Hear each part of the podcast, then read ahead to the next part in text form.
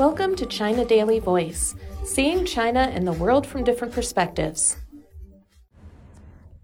Welcome to China Daily Voice, seeing China and the world from different perspectives. A hand moves the nozzle back and forth as dirt and grime are methodically washed away. Then the detailer uses a scrub brush attached to a power drill to attack the dirt stuck in the mat's grooves. Recently, videos of carpet washing have become popular on social media with people looking to relieve stress. The magic of these videos may have something to do with sound. This kind of calm, low volume audiovisual experience can trigger a pleasurable response called an autonomous sensory meridian response, or ASMR. ASMR focuses on eardrum stimulation and amplifies subtle sounds to make the user feel an intracranial orgasm.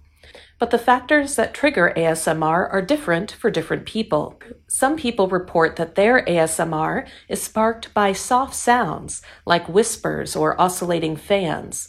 Others prefer the sounds and sights associated with cleaning, like running faucets or rotating brush bristles. Different people have different feelings about ASMR. Many describe the response as a tingling feeling that begins in their scalp, neck, or shoulder. ASMR can help a person relax, and people have reported that it calms them before sleep.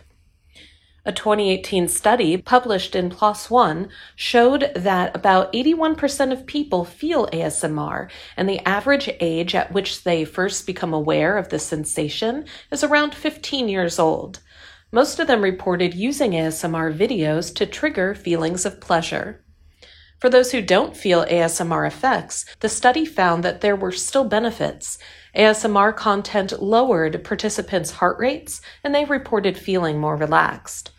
So it's possible that even if you don't get the ASMR tingling response, you might still get emotional benefits from ASMR contents says Giulia Lara Poerio, the study's lead author and psychologist at the University of Essex in England.